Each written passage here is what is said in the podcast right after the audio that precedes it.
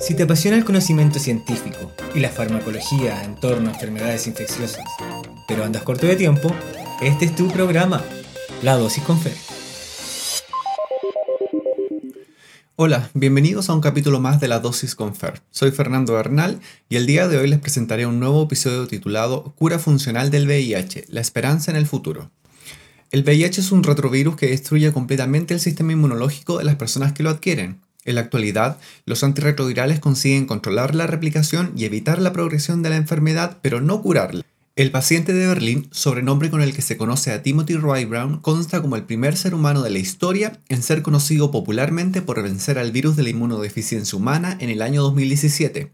El paciente de Berlín no es un caso aislado. El 2019 se dio a conocer otro caso de recación del virus, el de Adam Castillejo, un venezolano que pasó a ser denominado el paciente de Londres, y a principios del 2022, investigadores estadounidenses presentaron en el Congreso CROI 2022 el tercer caso conocido de remisión, el de una mujer de Nueva York. ¿Qué tienen en común estos tres pacientes? Que todos ellos recibieron un tratamiento con células que eran resistentes al VIH debido a una mutación muy específica, aunque poco frecuente, nos referimos a la mutación Delta 32. Por eso, algunos expertos consideran que estas tres experiencias demuestran que el VIH podría convertirse en una enfermedad curable en un futuro muy próximo si se consigue generalizar esta terapia. No obstante, como veremos a continuación, existen otros datos que arrojan ciertos atisbos de duda sobre esta intervención.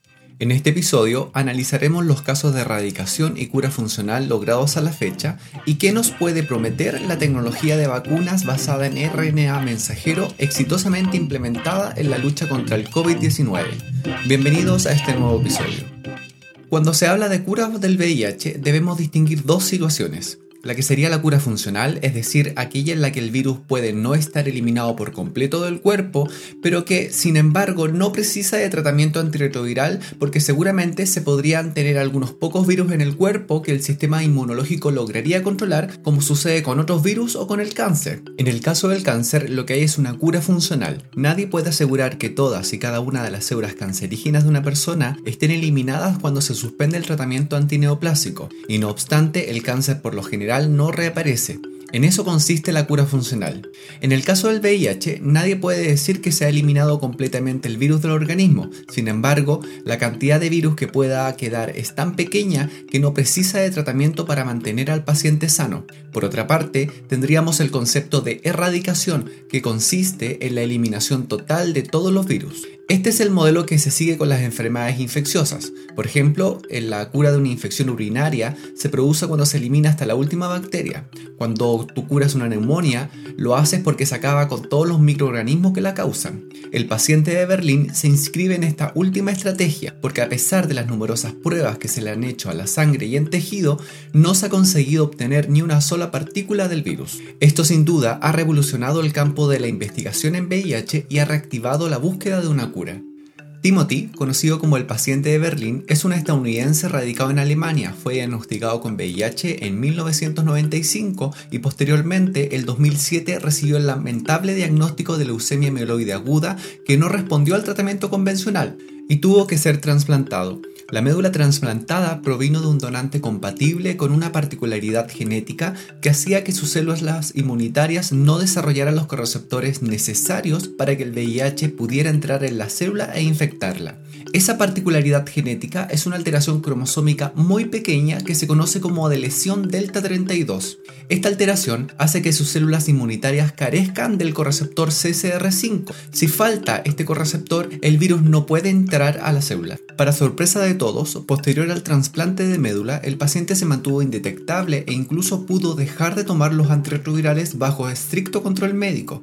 Tristemente, el paciente falleció el 2020 producto de su leucemia. Un consorcio internacional denominado eSystem estudió el segundo caso de remisión del VIH tras recibir un trasplante de células con la mutación CCR5 delta 32 a causa de un linfoma de Hodgkin. Lo que se pretendía con el tratamiento era curar un linfoma en un paciente seropositivo londinense, pero se encontraron con un maravilloso hallazgo. El virus había desaparecido y después de 18 meses sin antirretrovirales no mostraba rastros del VIH.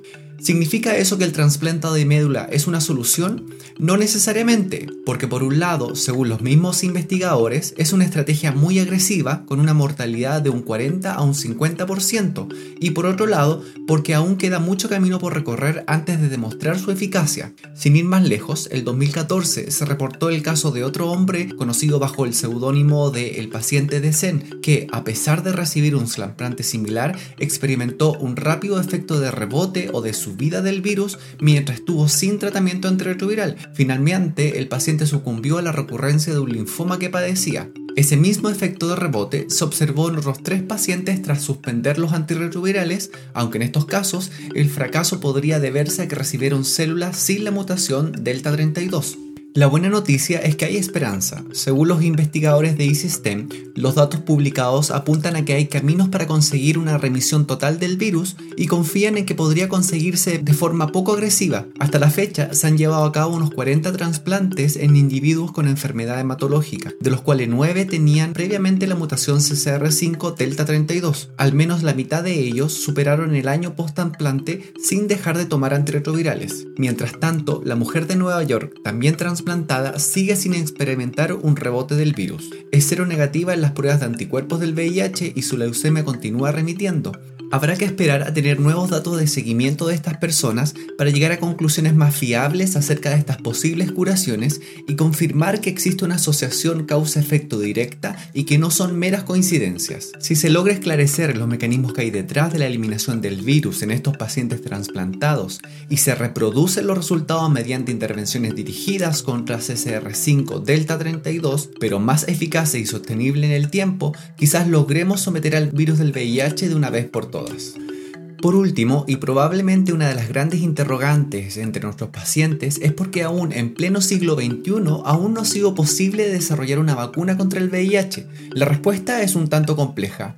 De acuerdo al Comité Consultivo de VIH de la Sociedad Chilena de Infectología, indican que las dificultades en el desarrollo de la vacuna contra el VIH se deben principalmente a la alta variabilidad antigénica del virus, provocada por su destacada capacidad de tolerar mutaciones en su material genético. Por otro lado, su glicoproteína altamente glicosilada le otorga poca inmunogenicidad y le permite fácilmente protegerse del reconocimiento del huésped. Recientemente se ha llevado a cabo un estudio clínico de fase 1 en seres humanos con la administración de una vacuna contra el VIH en base a tecnología de RNA mensajero, la misma que se utilizó para desarrollar la vacuna contra el SARS-CoV-2 o COVID-19.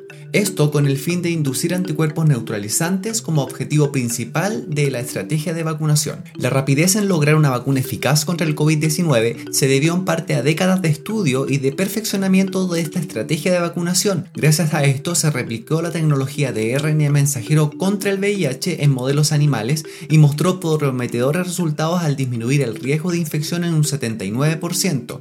Sin embargo, debemos ser cautelosos. Múltiples intentos de vacunas se han realizado en el pasado, todos fallidos o con una muy baja eficacia. Aunque sin duda se está avanzando a pasos agigantados, debemos ser muy cautos y prudentes. No sabemos a ciencia cierta cuándo podremos alcanzar la cura funcional, pero cada vez estamos más cerca y es posible que combinando las distintas estrategias que se están investigando actualmente, tal y como se hace hoy en día con el cáncer, sea posible a mediano plazo lograr la anhelada cura funcional.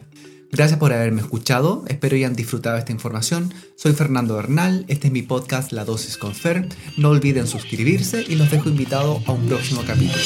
Nos vemos.